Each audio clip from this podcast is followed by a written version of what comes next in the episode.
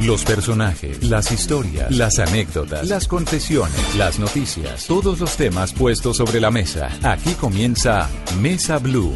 Presenta Vanessa de la Torre en Blue Radio y bluradio.com. La nueva alternativa.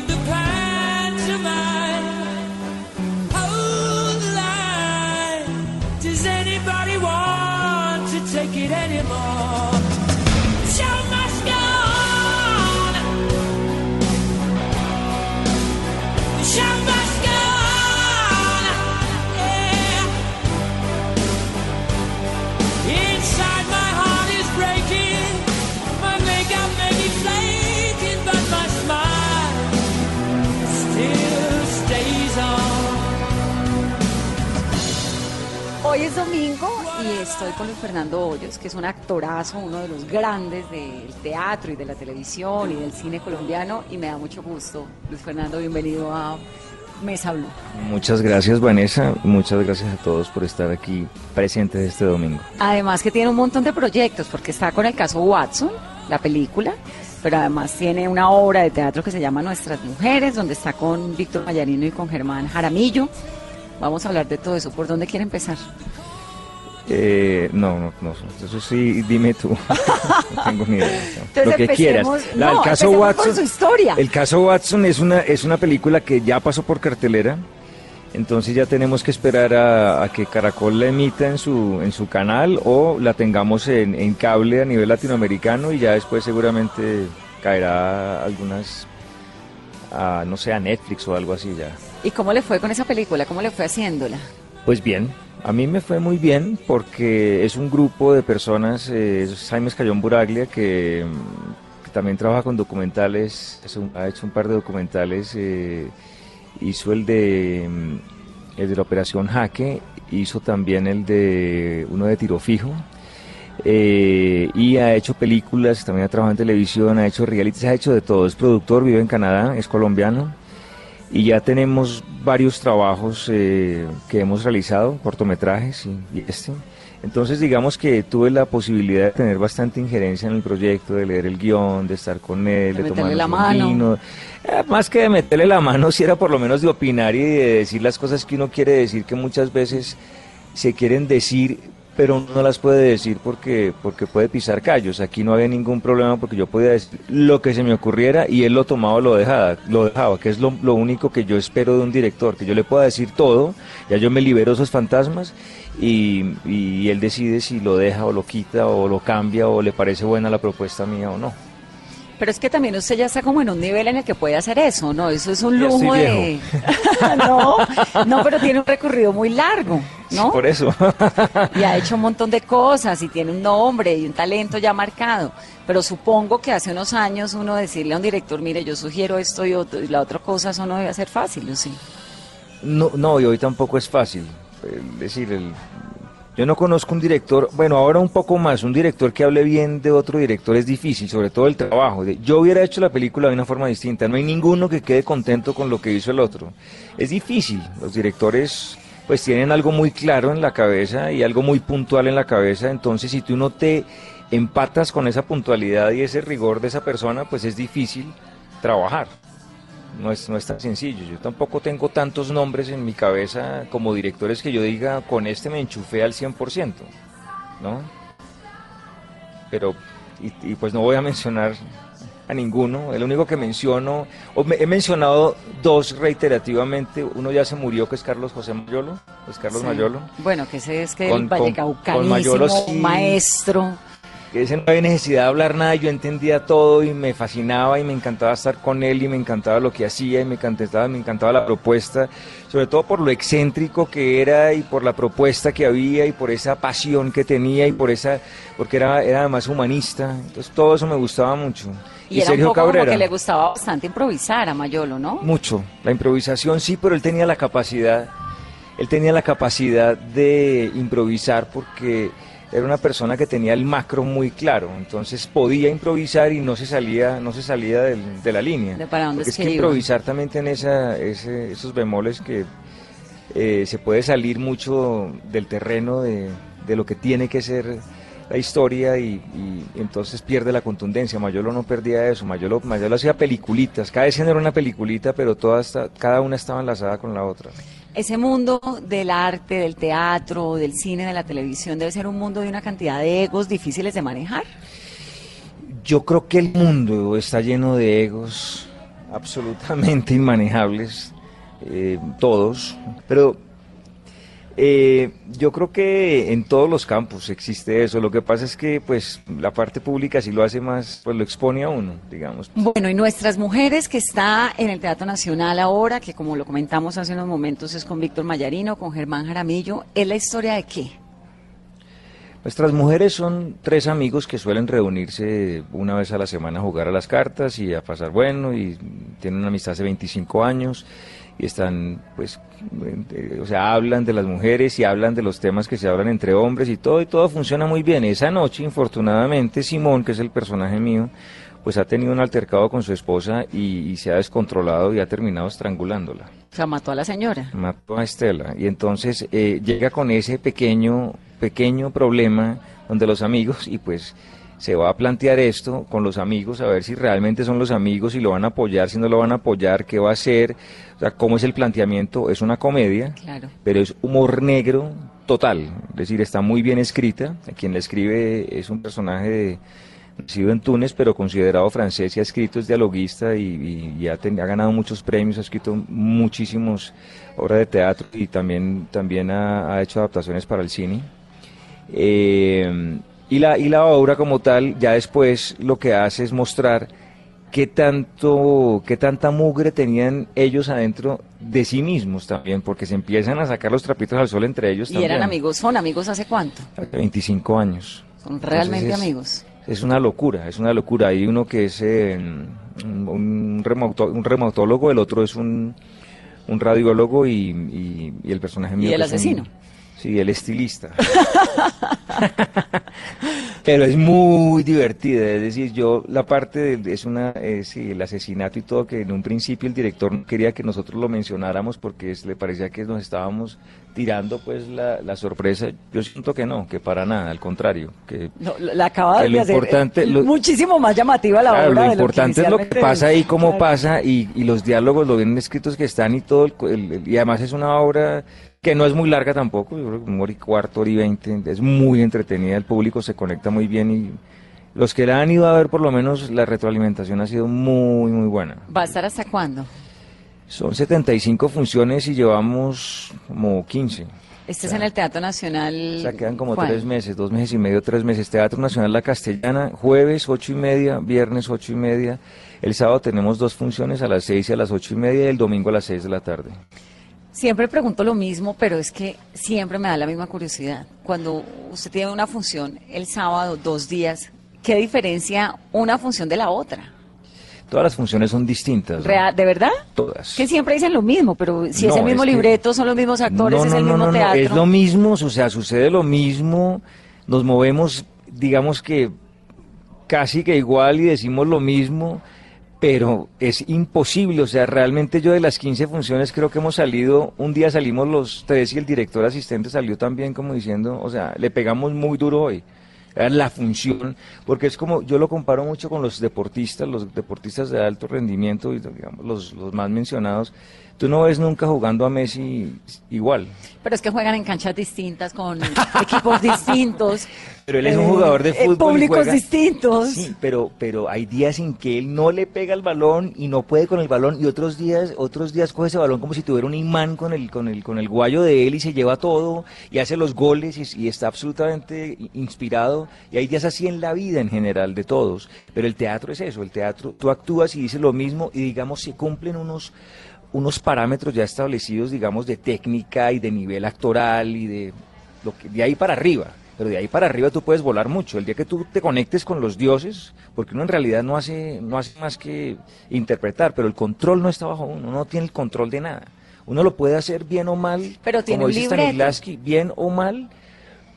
O sea, lo único que le dicen es hágalo con verdad, o sea, sí, hágalo bien o mal, pero hágalo con verdad. Pero pues es que hay mil cosas que le pueden pasar a uno, o sea, cómo comió, cómo durmió, cómo está con mil cosas, o sea, si llegó tarde, si no llegó, si llegó, ese día no está conectado, si la luna está no sé qué, cualquier cosa, pero en general es así.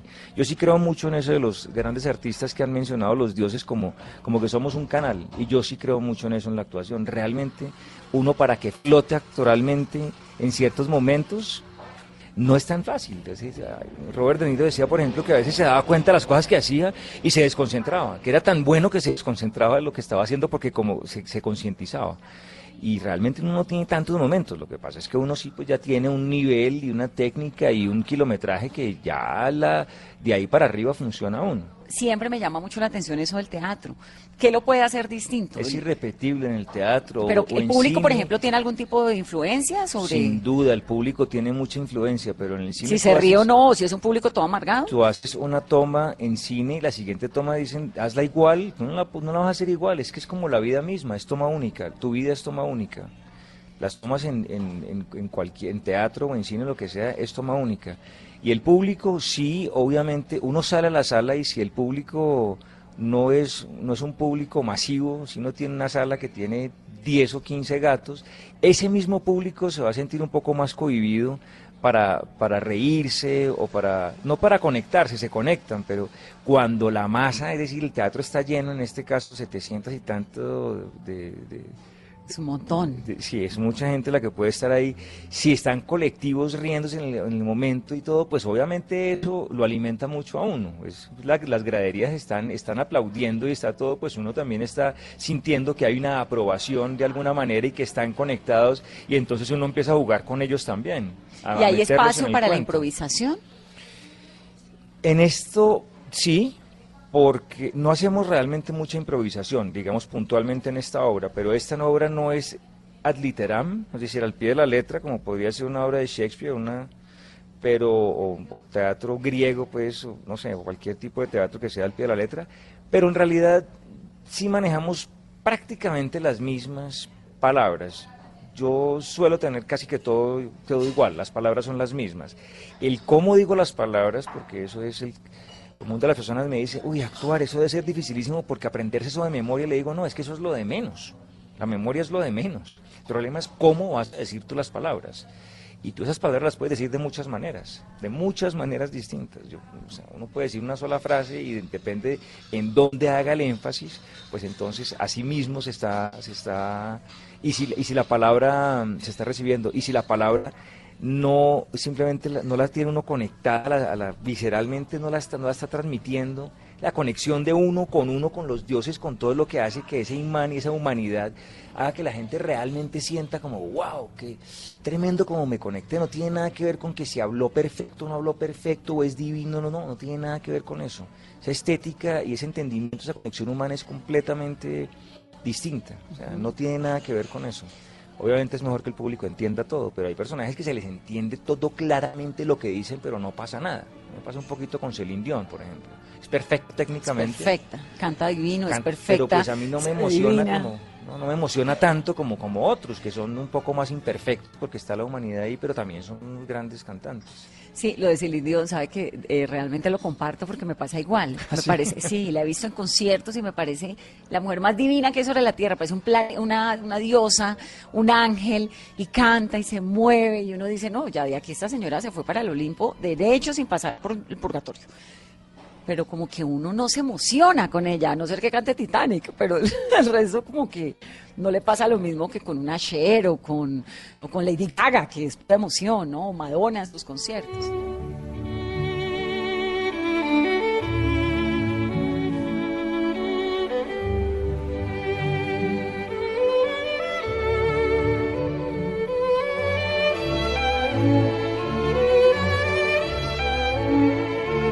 Usted es un súper talentoso de la actuación, pero cuando estaba chiquito... Muchas gracias. Quería ser, quería ser violinista.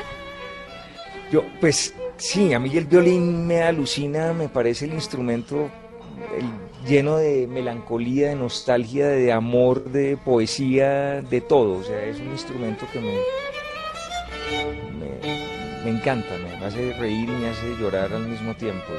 Y sí quería hacerlo con el ballet clásico, pero ¿Quería ser bailarín de ballet también? también me gustaba mucho el ballet clásico, me parecía bien, creo que tenía como la disposición, pero, pero nunca lo dije en mi casa, no fui capaz de decírselo a mi papá porque, porque pues eso, entre, entre eso sí él decía que ponerse un arete y orinar sentado, que entre, entre ponerse un arete y orinar sentado había un pasito, pues no quiero, no quiero ni imaginarme lo que podría pensar de que si uno bailaba ballet clásico, pues con una truza apretadita, Y tocando violín. divino. Era una familia muy conservadora. Muy.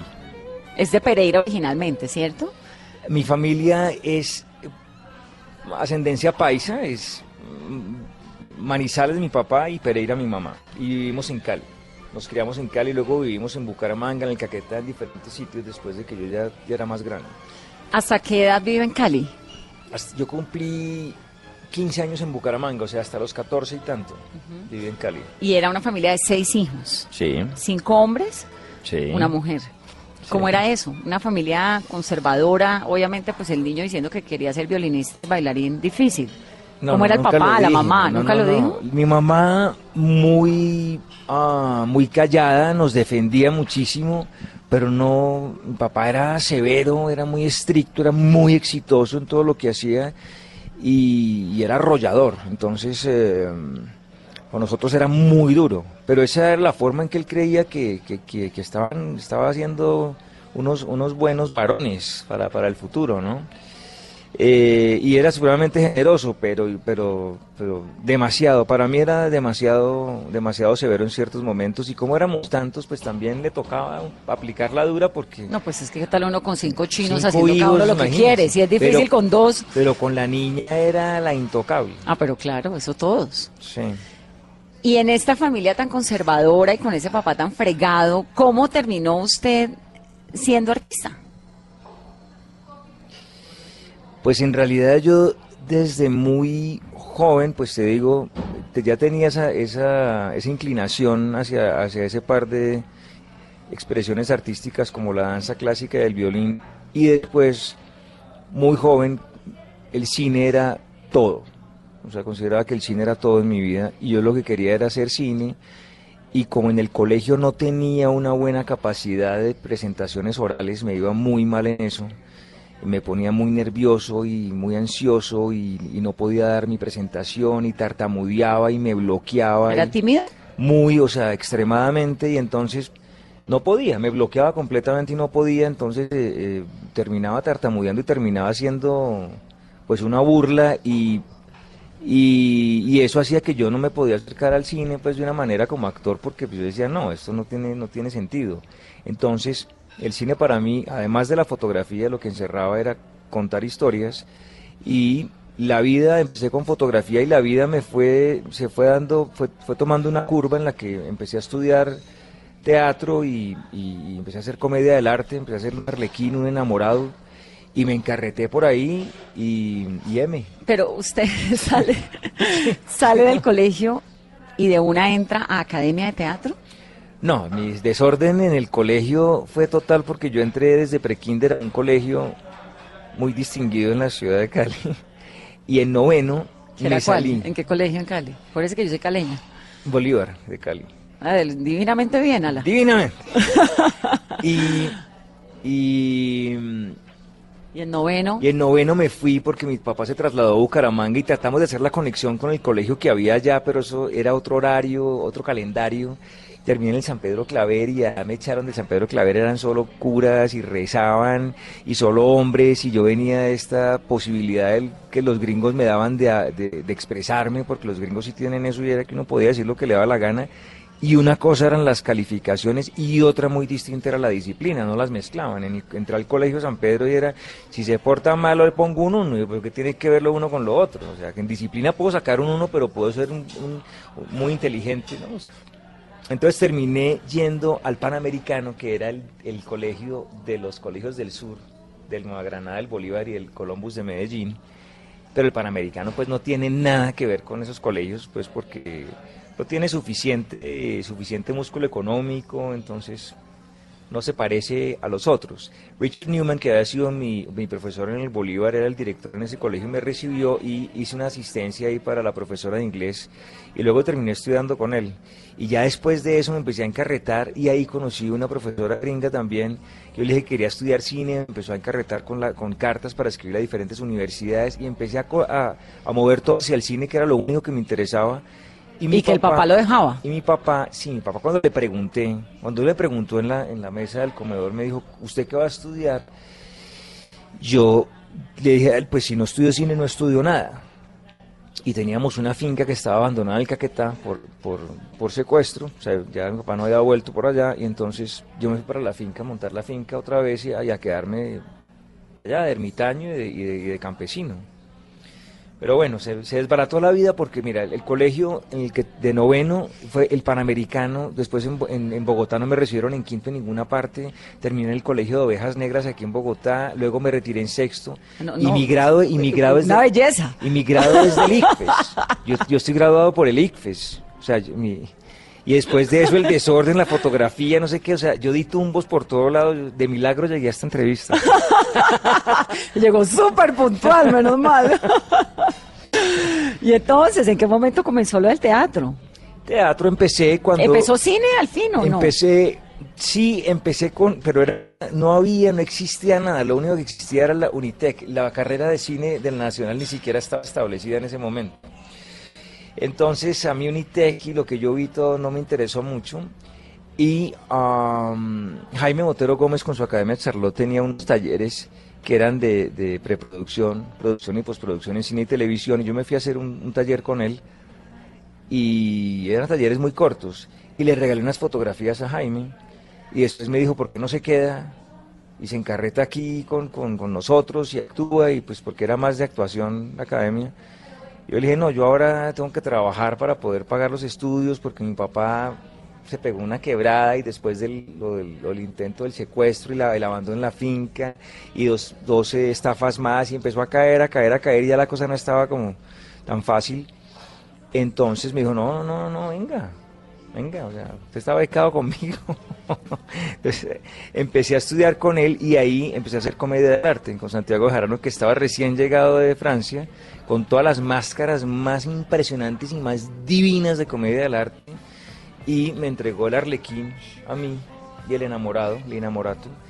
Y empezamos a trabajar con él todos los días y en la academia, en la academia con Jaime y con Santiago y empecé a hacer teatro, con, empecé con comedia del arte. Vamos a hacer una pausa en esta conversación de domingo y al volver vamos a conocer cómo este niñito tímido terminó convertido en semejante revolución. Ya volvemos.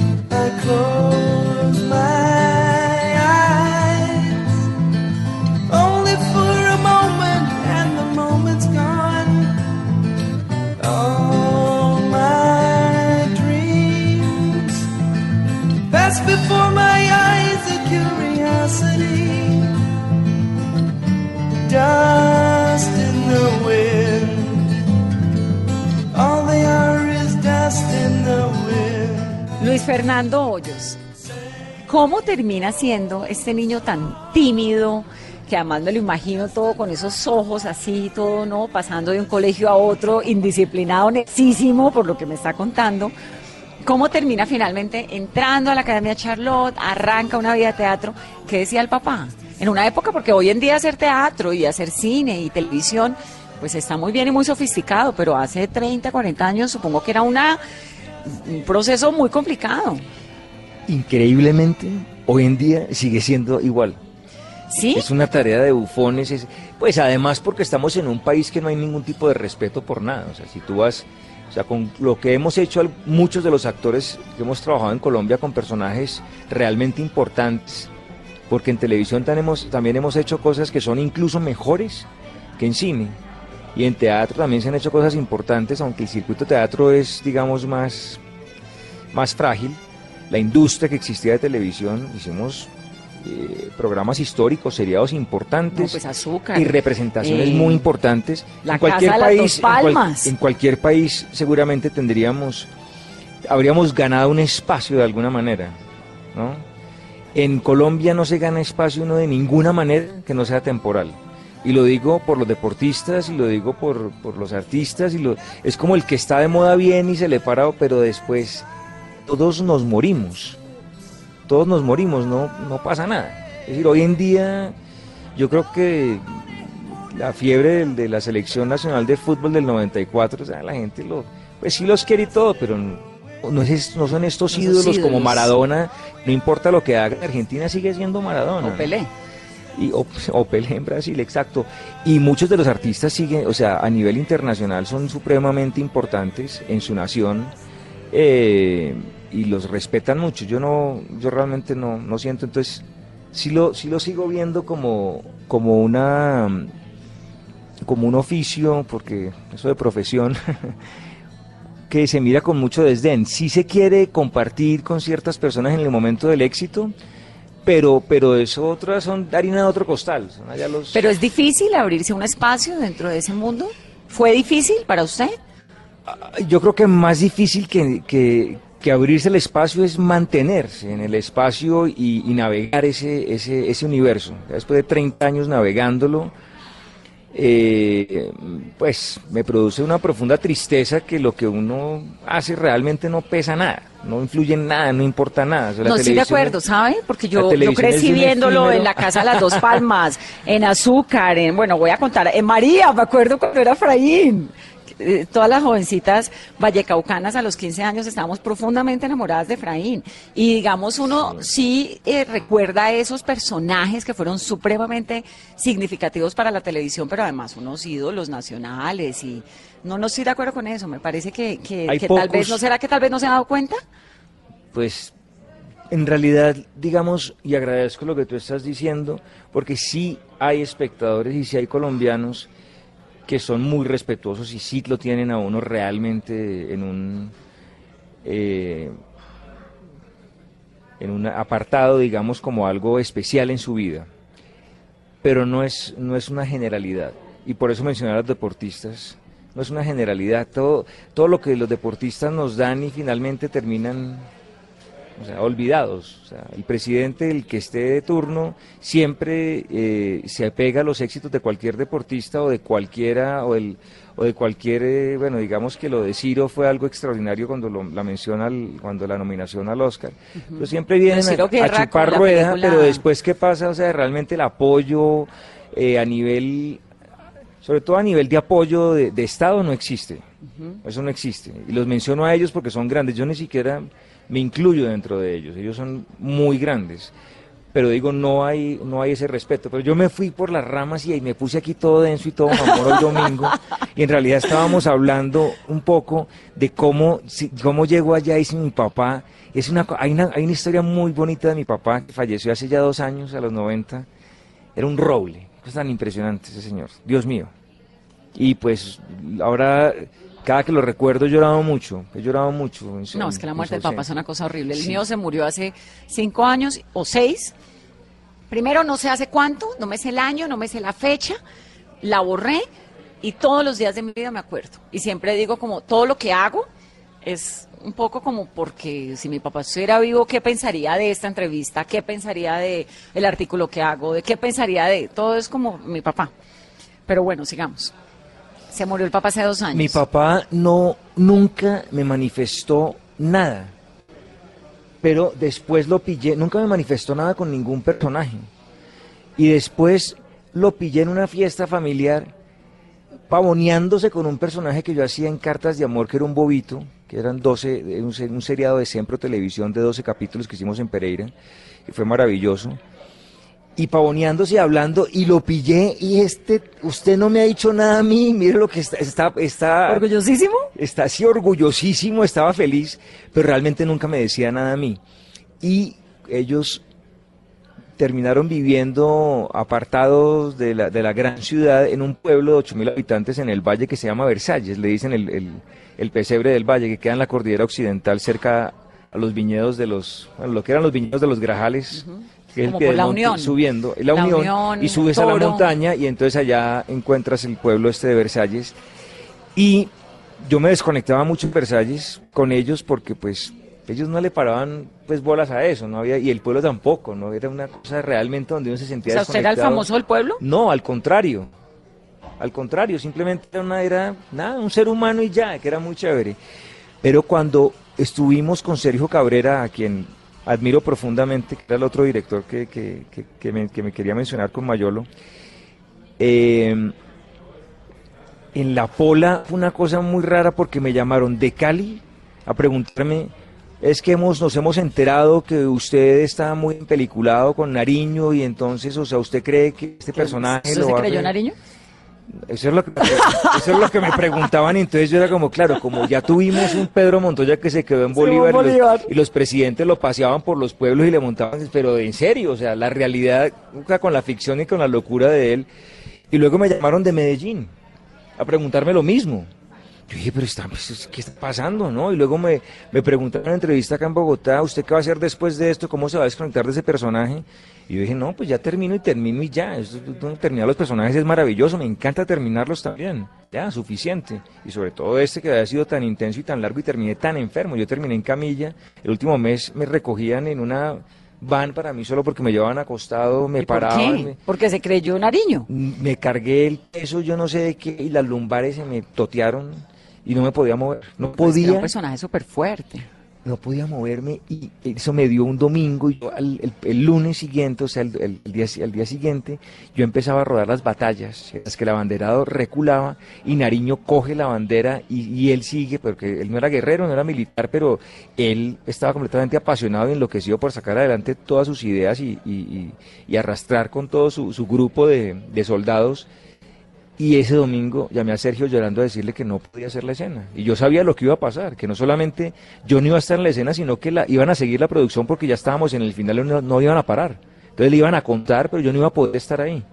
Y Carlos Hurtado, otro actor, me dijo, ¿a usted le pasó eso para salvarlo de algo? Porque estaba muy empeliculado y usted empezaban las batallas y quién sabe qué le iba a pasar. Pero bueno, el cuento es que yo me fui con mi hermano Entonces por sí se tierra. creyó Nariño. No, pues uno se tiene que creer Un lo que no poquito. hace. O sea, si uno no cree que, que, que- si uno no se cree algo, pues, pues lo hace, lo hace por debajo, uno tiene que creerse muchas cosas. Y la, la seteada de mente tiene que ser una seteada de mente que en el momento uno esté dispuesto para, para ese personaje y no para uno. Y, ahí que los dioses hablen a través de uno. Y digamos que ahí tuve mucha fortuna y mucha suerte de encontrarme con un camino en el que Nariño fue un personaje importante para mí y para muchos, muchos eh, televidentes. Pero entonces me fui para, para Versalles por tierra con mi hermano y entonces dije, uy, menos mal, o sea, me voy para Versalles y todo. Pero ¿qué un tal momento, estos- ¿hizo la escena o no? las, las escenas del, del- Ah, no, nunca la hice. O ¿Con sea, las no- batallas? ¿Las batallas? No, me subí- al final me subía a un caballo, me tenían quieto el caballo, no me podía mover. eh, Sergio me ayudaba con los planos, se tocó cambiar todo el plan. Hicimos, mal, un, en serio? hicimos un rodaje en, en- en estudio para poder seguir rodando, pero Sergio me decía, ahí te paras. Yo le decía, no, o parado o sentado. Yo parándome me demoraba, no sé, un tre- 40 segundos, una cosa, era ridículo, era, era absurdo. Bueno, entonces se va a Versalles con el hermano. Y en entonces, mi papá que nunca me decía nada, y, y me llaman de Cali, usted se está enariñado, y me llaman de Medellín, usted está enariñado, y me llaman y, y la gente, yo empecé a preguntar, no, o sea, yo no estoy empeliculado con nada, o sea, yo, ya, ya me bajé de eso y listo, ya se acabó esa vaina. Y llegamos después del viaje por tierra a Versalles, que es un viaje largo. Mi papá salió emocionado pues a saludarnos como salía siempre con mi mamá. Y abrimos la puerta y el saludo de mi papá fue el siguiente. ¡Hola, Nariño! Y yo dije, le dije a mi hermano, le dije a mi hermano, ahora sí, estoy jodido. Porque este man que nunca me dijo nada, me dice Nariño, o sea, ¿yo quién soy? ¿Quién vengo siendo? Bueno, pero uno sí se en película con los personajes. Claro. Claro. Claro, claro. Pero hay que se puede desprender muy fácil de ellos también. ¿Cuál Sí. ha sido ese personaje que más le ha gustado de todos los que ha hecho? Es que son, son épocas muy distintas porque hay unos de, de los 20 años y otros de los, de, los, de los 40 o los 50, entonces es muy difícil. Pero Efren Herreros fue absolutamente amado, digamos, por mí. Efraín, infortunadamente, con Lisandro Duque Naranjo, el- el- el- nuestro gran director de cine, no tuvimos tanta conexión. O sea, él creía... Pero era hermoso porque estaban esos paisajes vallecaucanos y era- eso era Victoria Eugenia Góngora, si Sí, no me Victoria Eugenia equivoco. Góngora, pero como era una que era una adaptación- actriz jovencita y, y la hacienda del paraíso y todo eso era muy lindo. Me acuerdo, yo me acuerdo mucho, bueno, tal vez porque soy vallecaucana, recuerdo muy especialmente esa serie. seguramente la, la- la disfrutaste también por eso. Pero digamos que el- el- en el interior la sufrí mucho porque como era una adaptación de García Márquez, también el respeto que había hacia cada, cada escena y todo, yo creo que se, nos excedimos un poco en, en rigidez, no en rigor, en ser rígido. O sea, era muy rígido, todo era como, yo no sé, era como si saliéramos como en las fotos que siempre se posaban para las Como- fotos muy como Jorge elegantes. Sachs. Y entonces como, como caminaba, yo no sé, yo me sentí sobremaquillado, me sentí que no me enchufé con él, me se- pues lo puedo decir hoy porque eso fue hace ya tantos años, digo, no fue tan, no fue, no fue muy fácil. O sea, fascinado de poder estar ahí, de la encarretada que me pegué con todo y con Alejandra Borrero, que era mi mamá en ese momento, Julio Medina, que lo, lo vi hace 15 días. Eh, maravilloso, pero, pero no lo sufrí. En cambio, La Casa de las Dos Palmas fue una conexión muy buena. Cartas de amor. El de hombres por, por lo porque El Mónica Agudelo tenía un guion absolutamente Sí. maravilloso, entonces, y, y estaba Mayolo, y el grupo también, el grupo de actores, pues me enchufé muy bien con ellos. Todo, todo cuestión de enchufe, es como el amor. Si tú en la actuación no te enchufas, Te fregaste. entonces, pues sí, se, se friega uno, pero al mismo tiempo uno no, no puede hacer un buen partido. O sea, si no se enchufa con el, con el que está al lado, es muy difícil. Bueno, y entre la televisión, el cine, las tablas, ¿qué es lo que más le gusta? Para mí todas son muy distintas. En realidad la actuación varía muy poco entre uno, entre, entre unas cosas, entre un medio y otro. Digamos el teatro, pues siempre está en el plano abierto y es mucho más expresivo. y- pero la televisión y el cine se han acercado mucho porque los directores de cine, pues ya trabajan mucho más en televisión. la- el cine se ha ido acabando un poco en ese sentido de, de- y la diferencia. Pero, pero es una cuestión más, más técnica. Yo soy amante del cine total. Total, porque me gusta además que, la- que las historias empiecen y terminen como hacen en el cine. Y no, y no quedarnos haciendo 100 capítulos de algo. Pero cuando son series cortas, también me parece maravilloso, ¿no? Me parece que funciona muy bien.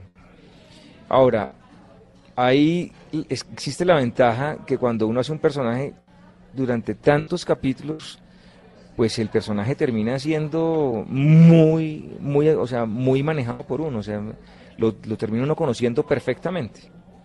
Al que el House of Cards de, de, de Kevin Spacey es el, el señor ya lleva 52 capítulos, Sí, creo. Frank 52 Underwood. capítulos era lo que hacíamos, lo que hacíamos nosotros antes en con la Casa de las Dos Palmas y Azúcar y todo este tipo de seriados eran 52 capítulos. Eso para un gringo era no existía. Para un gringo de la talla de Kevin Spacey, pues, ¿no? De venir a hacer cine y venir y venir a hacer esto, pero pues lo hace con tal grado de, de magistralidad y lo que el entorno y la producción es tan grande que funciona muy bien, pero es- es cuestión de, de, de- de diferencias, peque- de pequeñas diferencias en la actuación. No, no se, se actúa distinto. ¿Y cuál es ese personaje que quisiera hacer que no ha hecho? Ah, bueno, en Colombia quise en algún momento eh, atravesarme a través de la vida de Luis Carlos Galán por, lo emblemático que fue en mi vida y por lo porque lo quise mucho y creí mucho en él y, pues murió de una forma violenta en un momento crucial para el país y creo que ese giro del país no fue tan afortunado si hubiera estado en manos de él, no lo sabemos, pero digamos las ideas que tenía y todo eran, eran maravillosas y yo yo hubiera querido estar con él. Juana Uribe cuando, cuando estaba haciendo lo del patrón del mal me dijo, tú, ¿qué personaje quisieras o en dónde te ponemos? Yo le dije Luis Carlos Galán y me dijo, lo tiene Nicolás Montejo. Le dije, no, pues Nico es perfecto. Mm. Y después hablamos de otro personaje y todo que finalmente no, no hice. Pero ese habría No sido el personaje. Pero ese, pues digamos que lo traigo a colación en este momento porque es el primero que recuerdo a nivel nacional. Y, quisiera también tener, no sé, algo, pero sí ya estoy un poco más, ya estoy muy cascado para eso, un poco más, más como estos eh, series de policíacas gringas en las que en las, en las que podamos mostrar lo que realmente pasa en Latinoamérica. O sea, cómo somos nosotros en los, la policía porque sí he tenido vínculos con personajes de la Dijín y con personajes del Gaula. Para lo del caso con- Watson. Al caso Watson y, y- y para otras que también he hecho en DMG y otras cosas. Y mm, me parece que el trabajo que tienen es absolutamente mm, grande, vasto y trabajan mucho y tienen, pues, no sé, unas- un, un universo que no conocemos. Me encantaría, pero pues en este país es muy delicado porque aquí aquí se mata por todo, entonces decir las cosas no es tan, no es tan fácil. Contamos las historias de Pablo Escobar porque pues, ya eso es historia. porque pasó hace 20 Pero las años que están pasando hoy en día no las podemos contar todavía, Cierto. porque nos van a amenazar, nos van a matar. Sí, porque lamentablemente tiene un grado de violencia muy complicado este país. Luis Fernando, ¿cómo es que es lunático? porque, porque quisiera interpretar a Sócrates. Eh, sí, no, con la luna tengo una conexión muy particular energéticamente y, digo, pero ¿cómo no va a ser así? Si controlo las mareas, ¿cómo no me va a controlar a mí si, si mantengo en esta maleabilidad y en, anegado en agua?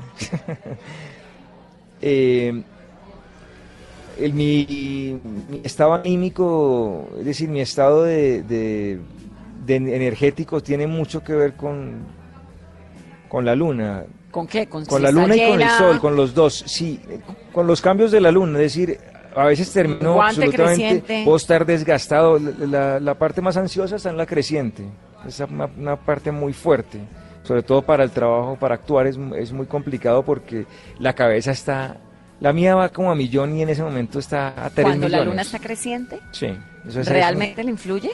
mucho, o sea, es una, es realmente el estado, estoy mucho más alterado, mucho, más- soy hiperkinético, hiperborrágico, estoy, pa, pa, pa, pa, pa, o sea, soy, soy un terremoto, o sea, es a millón. Mi esposa ¿Será que a dice, mí también me pasa lo mismo y no me he dado cuenta? mi, es- mi esposa dice que desde que me conoció me dice, pero es que Luis, pero es que, o sea, tu cabeza va muy, o sea, va como muy rápido, va como siempre adelante, que es un, pues, un gran problema para mí. Porque uno no puede ir adelante de nada, uno tiene que estar en el aquí y en la ahora siempre. Pero medita y todo esto. Pues hace rato no medito, estoy, es- tengo es, eh, ciclos. La meditación ahora, digamos la meditación clásica, no la estoy haciendo, otro tipo de meditaciones, porque yo medito hasta nadando. Pues uno medita siempre, o sea, no- Sí, sí. uno puede meditar en cualquier momento, dependiendo de lo que esté haciendo. Pues no siempre, pero, pero puede meditar en varios momentos, en distintos momentos.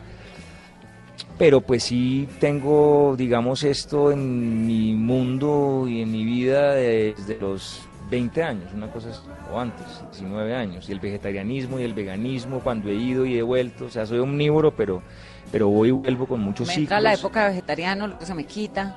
La época del yogi Sí, se me depende quita. también mucho de los personajes también a veces que estoy haciendo que a veces no, no me sirven, no me sirve mi estado actual para ellos, entonces pues hago concesiones. Es una maravilla. ¿Es fácil muy de, de- de teatro, de cine, de televisión, de todo eso en Colombia? no, Complicado. no, no, no, no es fácil para nadie. Yo no conozco, no, no, no creo que sea fácil. Yo creo que es una carrera de una ambigüedad, una incertidumbre enorme y digamos, si tienes una carrera, eh, pues yo he tenido mucha suerte, mucha suerte y he trabajado mucho y, y obviamente me ha ido muy, muy bien, pero no, no es una carrera fácil, no solamente por la parte económica, sino por la parte emocional y porque pues uno sube y baja. Tengo una fotografía absolutamente hermosa de Toy Story, del cowboy. No, no, no, esto te lo voy a mostrar ahora. Que es despu- o sea, es después de Toy Story. Es el actor después de este gran éxito, sentado en el metro, una depre, ¿Pero el muñequito el, Sí, el muñequito. ¿Cómo es que se llama? ¿Buzz Lightyear? No. Woody. Woody, Woody, Woody. Todo deprimido, cansado.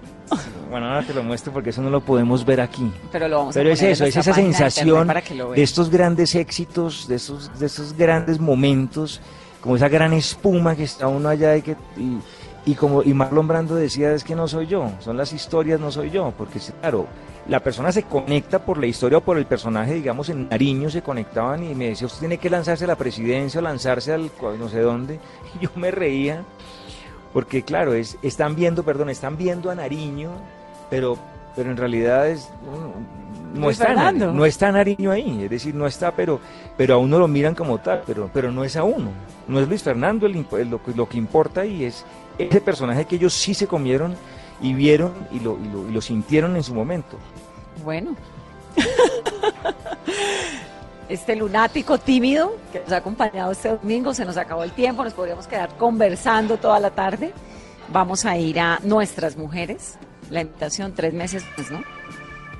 Sí, tres meses más por lo menos estaremos ahí. Eso ¿Está espero. contento con Eso espero. Si van, si van, vamos a estar tres meses más, porque si no van, no vamos a estar tres meses más. ¿Está feliz con ese personaje? ¿Le gusta? Estoy muy contento porque hacía rato no hacía teatro y me encuentro muy a gusto con quien me ha invitado, que es Nicolás y el Teatro Nacional, pero, pero por el elenco como tal. Me siento muy bien acompañado con Germán y con Víctor, me siento muy respaldado, me siento, me siento haciendo una obra importante de teatro y no una pieza cualquiera. Me siento que, que, se le mete la ficha y se le mete la pasión y se le mete lo que hay que meterle. Entonces, estoy, estoy muy, muy agradecido también con el hecho de estar ahí. Ese agradecimiento siempre es, esa es la primera palabra que tengo siempre que me levanto, ¿no? Como gracias, no estoy vivo, así mantengan esta neurosis tan horrible en este subivaje mío y demás.